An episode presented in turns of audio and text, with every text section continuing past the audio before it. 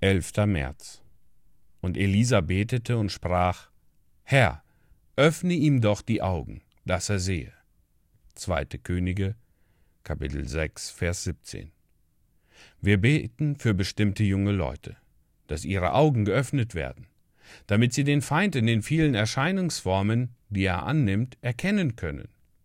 Wir fürchten, dass manche hinsichtlich seiner betrügerischen Kunstgriffe sehr unwissend sind. Besonders junge Leute sind leicht geneigt, den Erzfeind für einen Freund zu halten.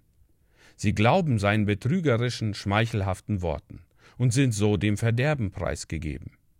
Er hält ihnen den schäumenden Becher vor, aber in seinem perlenden Trank ruht der Tod.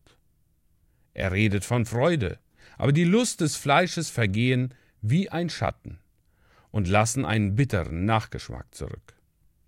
Der Feind trägt die Maske der Schlauheit und sucht junge Leute zu überreden, die Gelegenheit zu nutzen und sich nicht mit göttlichen Dingen zu befassen, ehe sie sich nicht ein Vermögen erworben haben.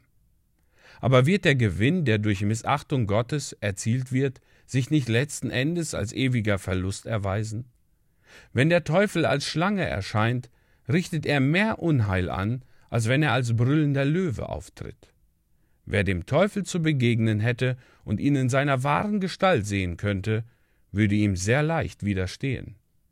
Wir haben es aber mit einem Teufel zu tun, der sich als Engel des Lichts verstellt. Noch schlimmer ist es, dass er uns zu Zeiten gar nicht begegnet, sondern stattdessen unseren Weg untergräbt oder seine Pfeile von der Ferne her auf uns abschießt. Ich möchte für den Jüngling, der eben im Begriff ist, das elterliche Haus zu verlassen um in die Welt zu treten, zu Gott flehen. Herr, öffne ihm doch die Augen, dass er sehe. Möchte er imstande sein, die Falschheit zu entdecken, die sich in den Mantel der Wahrheit hüllt, die Gemeinheit, die sich mit Stolz und Hochmut bedeckt, die Torheit, die sich in Gelehrsamkeit kleidet, die Sünde, die sich mit dem Gewand des Vergnügens umhüllt. Lasst uns für jeden, der ins Leben tritt, das Gebet Elisas zum Gnadenthron emporsenden.